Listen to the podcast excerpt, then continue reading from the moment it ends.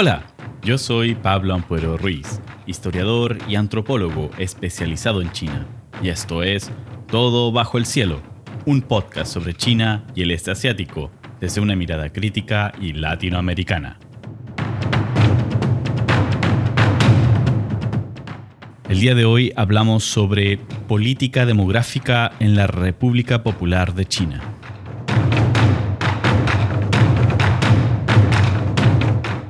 Recientemente, el gobierno de la República Popular de China ha publicado los resultados del séptimo censo general de población realizado entre el 1 de noviembre y el 10 de diciembre del año 2020.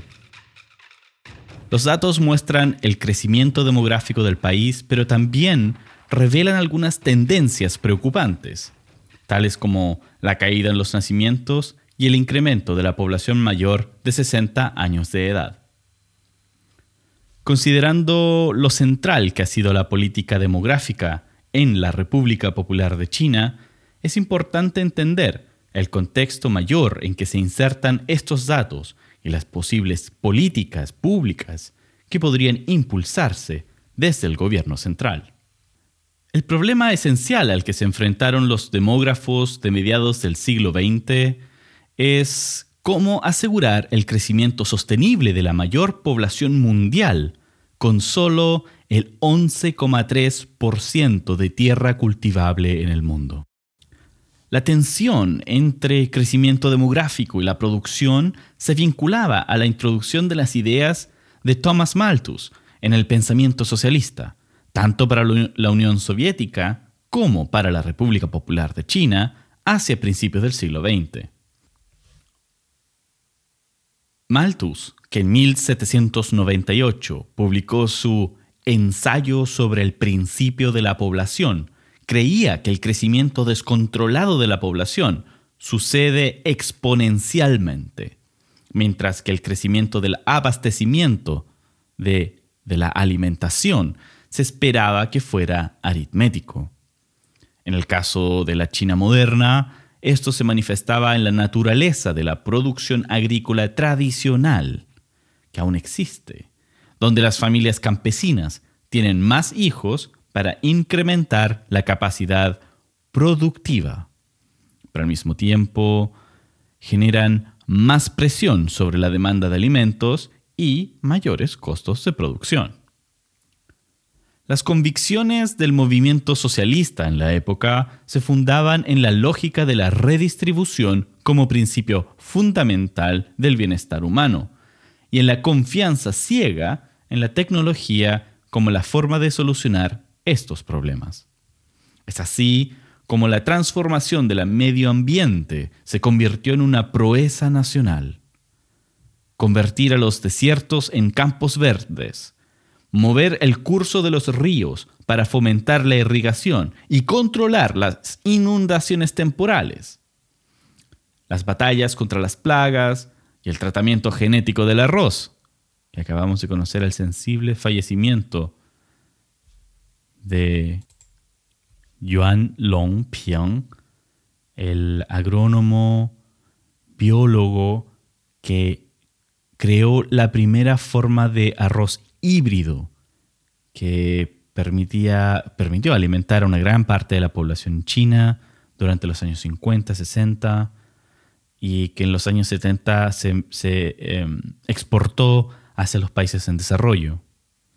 Bueno, proyectos como esos, eh, campañas de tratamiento genérico del trigo también, resurgen constantemente en la historia de la República Popular de China, porque el asunto de los alimentos y la población siguen siendo un problema central. Pero claramente, el cambio tecnológico requiere tiempo para alcanzar extensión de implementación necesaria. Como mecanismo más urgente, entonces, la República Popular de China ha impulsado campañas y políticas públicas de población que han buscado promover o reducir su crecimiento y movilidad. De seguro que ya se les viene a la cabeza la política del hijo único, o lo que ya hemos conversado, el registro de residencia o Hukou. los que analizaremos nuevamente más adelante en el episodio.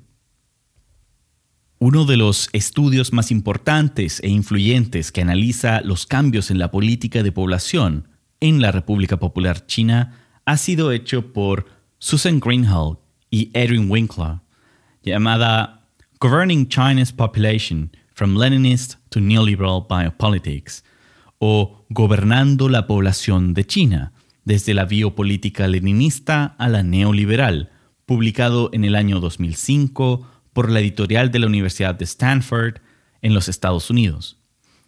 Susan Greenhalgh es una antropóloga especializada en población. Desde el año 2011 es profesora investigadora sobre sociedad china en el Departamento de Antropología de la Universidad de Harvard. Previamente fue profesora de antropología en la Universidad de California en Irvine. Edwin Winkler en cambio, es un politólogo especialista en la República Popular de China y Taiwán, asociado al Instituto de Estudios del Este Asiático de la Universidad de Colombia. El libro trata sobre la política del hijo único adoptada por la República Popular de China para incrementar el Producto Interno Bruto y la calidad de vida de sus ciudadanos. Los autores presentan detalles demográficos que incluyen las tasas de dependencia, lo cual es la, proporción entre la población dependiente, en retiro o que aún no entra al mercado laboral, y la activa, la cual está en el mercado laboral. Las tasas de fertilidad y la prevalencia del uso de métodos anticonceptivos. La primera mitad del libro discute la formación de la política y cómo ésta se ha evolucionado a través de los años, desde Mao Zedong hasta Hu Jintao, es decir, entre los años 70 hasta la primera década del siglo XXI. El texto también se refiere a esta política pública desde el punto de vista de los ciudadanos. En la segunda parte, los autores cubren los aciertos y fracasos de las políticas demográficas al nivel local de los pequeños pueblos. En su formulación más teórica, Reinhold y Winkler utilizan el marco analítico de la biopolítica. Los autores toman este concepto del filósofo postestructuralista francés Michel Foucault, quien describe la biopolítica como, comillas, una nueva tecnología de poder que existe a un nivel diferente, en una escala diferente y que tiene un área de impacto diferente y que usa instrumentos bien diferentes, cierra comillas, para asegurar, sostener y multiplicar la vida, para ordenar esta vida. Foucault desarrolló la teorización de su concepto de biopoder y biopolítica en una serie de lecciones de clases en el Collège de France, compiladas en una serie de libros póstumos. Foucault pensaba que la biopolítica es más que un mecanismo disciplinario, ya que actúa como un aparato de control social ejercido sobre la población como una masa global. Esta forma de biopoder se ejerce a través del conocimiento científico manifestado en la proporción de nacimientos y fallecimientos, la tasa de reproducción, la fertilidad de la población, etc. Históricamente, Foucault observa una diferencia entre las epistemologías de la era medieval, donde las pandemias hacían de la muerte una parte permanente y perpetua de la vida, con una concepción que cambia con la introducción de las ciencias biológicas hacia fines del siglo XIX. Nuevas ideas sobre el cuerpo humano y el cuerpo social fueron centrales durante los principios de, los procesos de industrialización en Europa. Por ejemplo, con la introducción de la educación física como actividad diaria en las escuelas prusianas de fines del siglo XIX y principios del XX. Esto no solo motivó la introducción de nociones de higiene público y programas de medicina pública, incluyendo las campañas de vacunación que permitieron mantener la muerte bajo control, algo como lo que sucede hoy en día con el coronavirus. Pero no para todos. Por supuesto que aquí también hay relaciones de subordinación social en juego, de clase, manifestadas en mecanismos más sutiles y racionales de subordinación, como son, por ejemplo, el acceso a seguros, las políticas de ahorro individual y colectivo, las medidas de seguridad, etc. Es decir, mientras el Estado trata de implementar políticas a nivel general o principios a nivel general, el capital o las fuerzas del capital promueven la diferenciación, la distinción y la restricción de acceso. Con esto en mente, Greenhall y Winkler hablan sobre la internalización de los procesos disciplinarios de biopolítica, es decir, cómo las personas no solo acatan políticas públicas, sino que se convierten en convicciones internas, comunes e incuestionables. Las políticas de población implementadas por la República Popular de China han sido esencialmente biopolíticas, señalan los autores, ya que sus racionales, justificaciones y mecanismos de implementación se vinculan al ingreso de las biociencias y biotecnologías al terreno político-administrativo. En este sentido, la República Popular de China ha conformado distintas gubernamentalidades, un concepto también de Foucault, las que se definen como las racionalidades de gobierno o las prácticas organizadas a través de las cuales se gobiernan a los sujetos.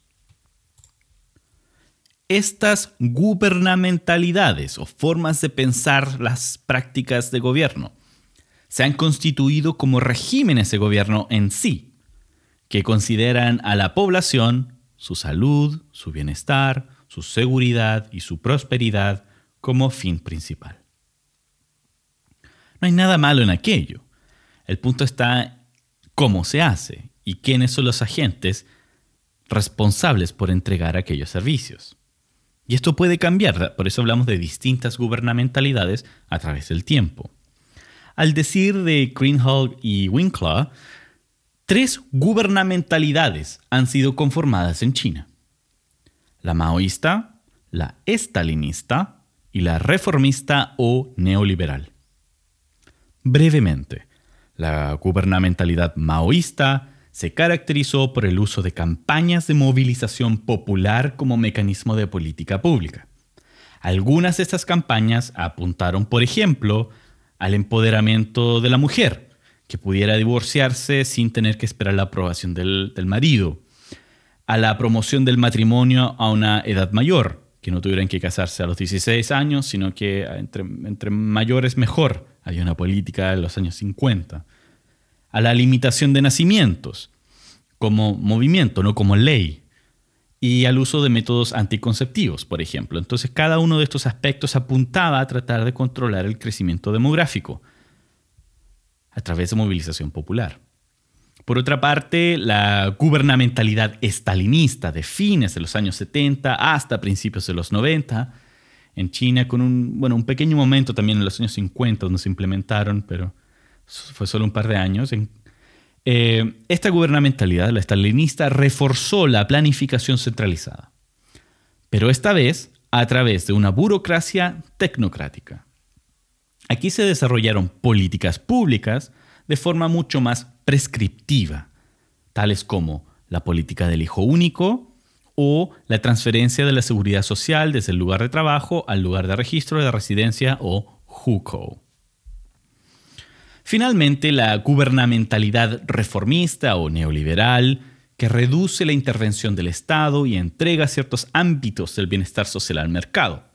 La función del Estado, entonces, se reduce en el sentido de la regulación y los sujetos entonces quedan sometidos a una relación de subordinación más compleja, bajo el poder del Estado y del mercado al mismo tiempo.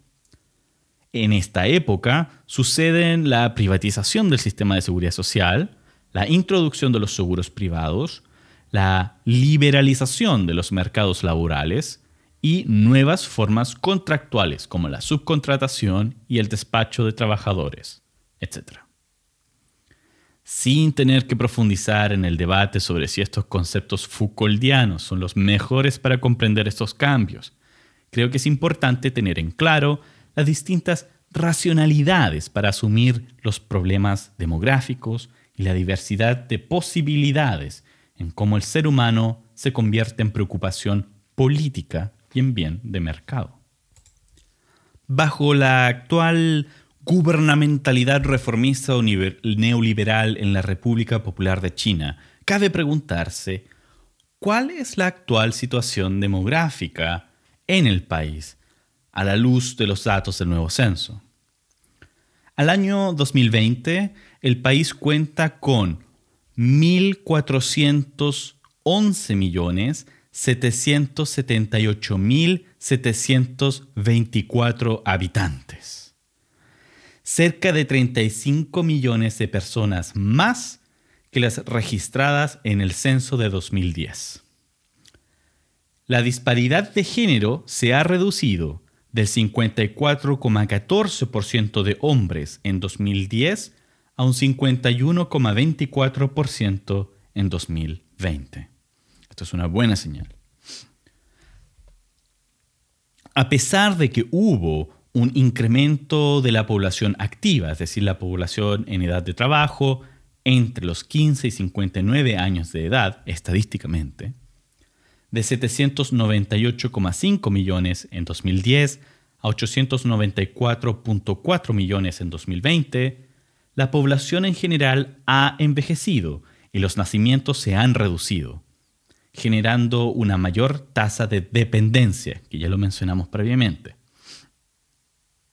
En términos estadísticos, el 60% de la población soporta al 40% restante, con proyecciones negativas en la tasa de recambio generacional. En el año 2010 esta tasa ya era baja, estaba en un 1,55, es decir, este es el promedio de nacimientos por mujer adulta. Es decir, si todas las mujeres adultas tuvieran hijos, tendrían 1,55 hijos por cada mujer. Pero en 2020 la cifra baja a 1,3, que estadísticamente los demógrafos consideran el límite de lo más bajo. Más bajo que aquello es muy malas noticias. Estamos en muy malas noticias ahora, pero en la entradita de las muy malas noticias. Una buena tasa de recambio estaría en torno al 2. Los resultados demuestran la continuidad de tendencias demográficas que ya se venían estudiando. En primer lugar, hay mucha preocupación con la necesidad de aumentar la tasa de fertilidad. Como dijimos en el episodio número 2, el primer ministro Li Keqiang ha declarado la iniciativa de incrementar los nacimientos como tarea del Estado.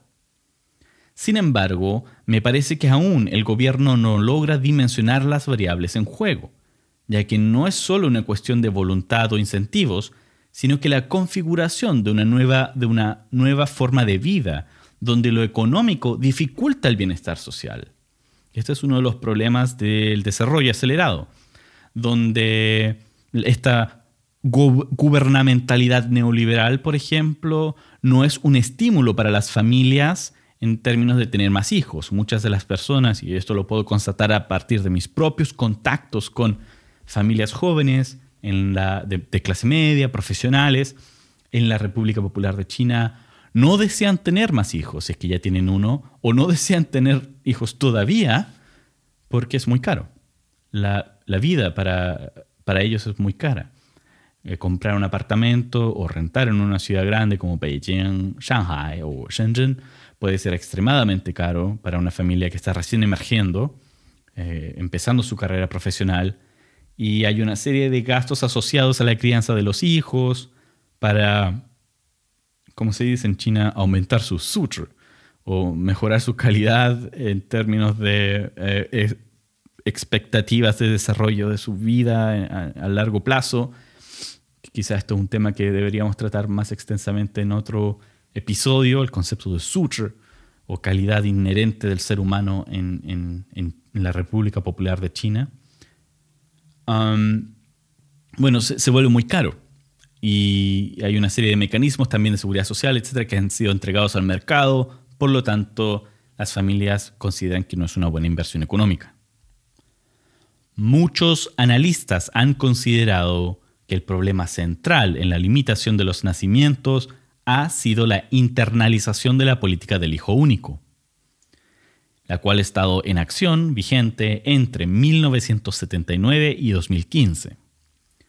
Esta política tenía por objetivo reducir la tasa de natalidad para aliviar la carga económica al país y evitar la sobrepoblación. Los nacimientos fueron seriamente limitados y regulados. A nivel general, estos tenían que suceder en familias constituidas legalmente, nada de madres solteras.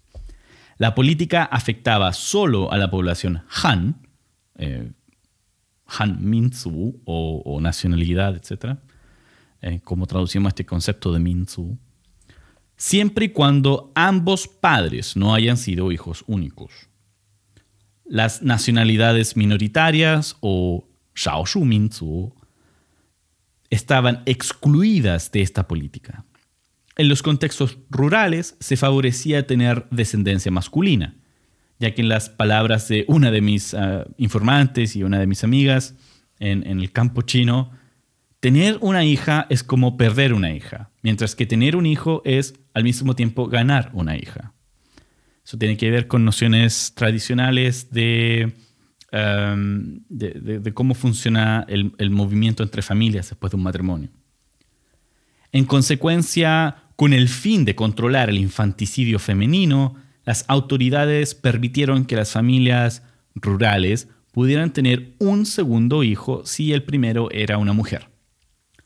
Aquellos que no cumplían con las restricciones debían pagar grandes sumas calculadas en base a los ingresos familiares. En el caso de las familias pobres, esto se evitaba a través de nacimientos secretos. Es decir, se daba a luz, pero no se registraba legalmente al, nuevo, al nuevo hijo o hija. Para las familias más acaudaladas, se utilizaban servicios de turismo natal internacionales, dando a luz en Hong Kong, en Australia, en los Estados Unidos, en Canadá, lo cual también permitía tener un pasaporte de ese lugar gracias a Solis y, y en el largo plazo, especialmente las familias muy acaudaladas, era una forma de mover dinero, mover su capital desde la República Popular China a otro país donde pudiera estar más seguro y se pudieran ocultar actividades ilícitas, por ejemplo. Parte de la política del hijo único requirió mejorar los servicios de salud y la educación en torno a los métodos anticonceptivos. Esto nos muestra uh, Greenhalgh y Winkler en su libro, lo que en parte también mejoró la calidad de vida de las mujeres. Tomada en su conjunto con las reformas y resistencias sociales, Mei Fong, en su libro One Child, The Story of China's Most Radical Experiment, o Hijo Único, la historia del experimento social más radical en China, llama a esta política la política del hijo y medio. Su texto revela cómo las realidades sociales son transformadas cuando la población no comparte el veredicto del gobierno. Esto nos permite comprender por qué no ha habido un boom demográfico tras la eliminación de la política del hijo único. Por una parte, las formas de evitar castigos ya habían alcanzado un desarrollo complejo con redes y mecanismos ya bien consolidados. Por otro, la continua mercantilización del trabajo, la tierra y el dinero, lo que Karl Polanyi llamó las eh, mercancías ficticias, han encarecido la vida de las personas que deben sopesar tener más hijos con la calidad de vida que quieren o, o pueden tener. La falta de estructuras desarrolladas de bienestar social también complican la proporción de cuidados para los infantes. En el caso de las familias más pobres, la pérdida de los derechos de explotación de la tierra como parte de la nueva urbanización del campo genera la pérdida de ingresos que solían ser destinados a la reproducción social. En suma, hay pocos incentivos estructurales para aumentar la tasa de fertilidad y no existen muchos mecanismos concretos en el mundo donde ésta se haya revertido sin migración. La apuesta hoy en día en la República Popular de China es el desarrollo tecnológico. Pero esto también crea un nuevo set de contradicciones entre la población desplazada y la distribución de la riqueza que difícilmente pueda ser solucionada con la tecnología y que difícilmente pueda solucionar el problema demográfico. La evidencia que tenemos a nivel internacional es que a mayor desarrollo tecnológico, menor masa laboral, pero mayor tasa de trabajo. Es decir, menos gente trabaja en la misma área, pero aquellos realizándola deben ser más productivos, lo que usualmente significa más horas de trabajo. El segundo problema asociado al asunto de los nacimientos es el envejecimiento de la población. Este asunto surge cuando la pirámide poblacional se invierte, es decir, hay comparativamente más población sobre los 60 años de edad que en edad productiva. La baja tasa de natalidad pone mayor presión económica sobre las personas que trabajan, ya que son sus impuestos los que permiten mantener los servicios de bienestar social. El envejecimiento de la población en China ha logrado un cambio cultural, en cuanto la estructura familiar ha cambiado. El célebre antropólogo, el padre o abuelo de la antropología en China, Fei Xiaotong, en su obra principal llamada Xiang Tu Zhongguo o Desde la Tierra, describió las formas de organización social. Comparando las estructuras de parentesco y de organización social entre China y los Estados Unidos, señaló que los chinos mantienen círculos concéntricos y jerárquicos de relaciones donde la reciprocidad y la ética son fundamentales.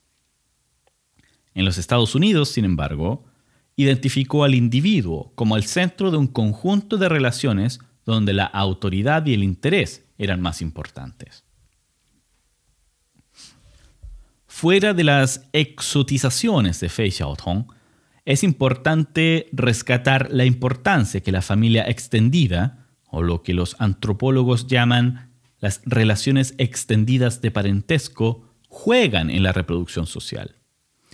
En este sentido, la sociedad de la República Popular de China, hasta mediados de los años 50 del siglo XX, solía organizarse en torno a núcleos de parentesco, estos fueron reconfigurados con campañas de movilización popular, como el movimiento de bajar al campo, el Shanshan Xiaxiang Yuntong, o la revolución cultural, o Wenhua Takeming. La expansión de la economía de mercado desde los años 80 impulsó una nueva reconfiguración de los núcleos familiares. En el caso de familias que viven en un mismo lugar, suelen juntarse tres generaciones en un hogar. En el caso de los trabajadores migrantes, aquellos en edad activa suelen trabajar en una localidad distinta al hogar, donde los abuelos crían a los nietos, en el mejor de los casos. Según ciertas teorías seguidas por demógrafos chinos en los 80, 90 y hasta hoy, se estimaba que el excedente de mano de obra rural debería ser absorbido por el sector manufacturero, lo cual incrementaría el salario de la población rural. Sin embargo, desde 2010, la economía china ha visto una tendencia al estancamiento de los salarios de la población rural inmigrante no calificada, lo cual se consolidó en el año 2018. Al mismo tiempo que aumenta la masa de ganancias sobre el capital a nivel nacional. Esto genera graves complicaciones en términos de desigualdad, donde la población migrante que trabaja en la ciudad queda excluida de los sistemas de seguridad social y debe seguir trabajando por sobre la edad de retiro. Al mismo tiempo, las ciudades logran beneficiarse del desarrollo económico sin pagar los costos de reproducción social de los trabajadores menos calificados, poniendo esa carga en sus lugares de origen que no tienen el capital ni la motivación para entregar esos servicios. En consecuencia, la República Popular de China se enfrenta a un escenario complejo en su política demográfica. Las soluciones propuestas hasta ahora, al menos, a saber, estímulos para incrementar la tasa de fertilidad y el desarrollo tecnológico para contrarrestar el envejecimiento de la población, no parecen ser suficientes ni en el largo ni en el corto plazo. En este sentido, urge mirar cómo el Estado avanza en sus esfuerzos por controlar la desigualdad y construye sistemas de seguridad social justos y por sobre todo sostenibles en el tiempo. La pregunta de la época entonces es, ¿la sociedad china se volverá vieja antes de volverse rica o será el país capaz de innovar en su forma de desarrollo y sorprender al mundo? Mi recomendación para el día de hoy es un documental que disfruté tremendamente. Como mi formación inicial ha sido de historiador, siempre tengo un lugar especial en mi corazón para los textos de historia y la perspectiva histórica. Y hace un par de días, el London Review of Books, en su canal de YouTube, el London Review of Books es una revista súper prestigiosa que tiene un peso intelectual tremendo, donde grandes autores han publicado. Lo que yo más sigo generalmente es temas de eh, no ficción. Bueno, han publicado un documental dedicado a la, vida y obra del gran historiador británico Eric Hobsbawm. El documental se llama Eric Hobsbawm, The Consolations of History, o Eric Hobsbawm, las consolaciones de la historia. Se los recomiendo muchísimo. Van a encontrar el link en la descripción de este eh, episodio. Como en cada episodio, siempre pongo el link en la descripción. Y también van a poder encontrarlo en nuestros eh, en, Facebook, Twitter, Instagram, en nuestras redes sociales. El documental cuenta la historia de Eric Hobsbawm, eh, de cómo el MI5, el servicio de inteligencia británico, lo tuvo bajo la mira producto de su asociación con el Partido Comunista en los años 30. Eric Hobson nació en el año 1917, vivió en Alemania durante el periodo cuando Hitler estaba eh, creciendo su influencia y logró el poder en, Alemania. Y luego se mueve a Inglaterra y en Inglaterra eh, empieza a estudiar historia eh, entra a la universidad y se especializa en el estudio de la historia. Y bueno, Eric Hobson se convirtió en uno de los generólogos, eh, de los historiadores de historia general más importantes e influyentes de su época.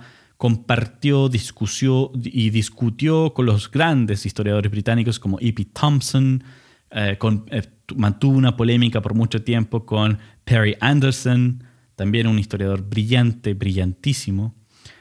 Eh, probablemente algunas de las obras más influyentes de Eric Hobson sean su colección de historia del mundo moderno y contemporáneo, desde la era de las revoluciones eh, hasta la era de los extremos.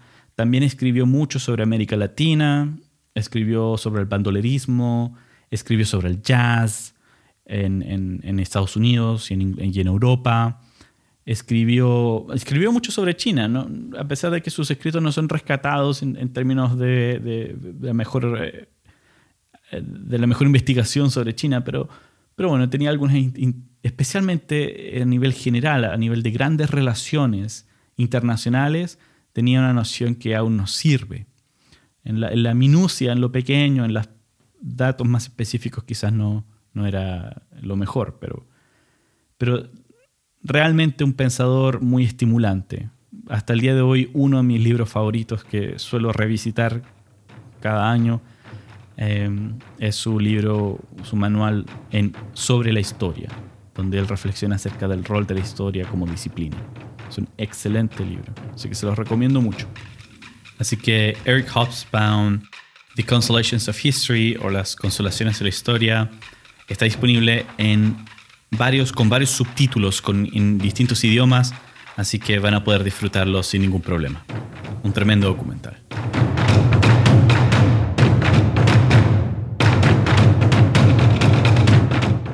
Eso es todo por hoy. No olvides seguir Todo Bajo el Cielo en Facebook, Twitter e Instagram. Allí podrás informarte sobre nuevos episodios y recibir recomendaciones sobre los temas del podcast. Si te gusta lo que hacemos, por favor déjanos un comentario donde sea que nos escuches y comparte nuestro podcast entre tus contactos. Nos vemos la próxima semana. Chao.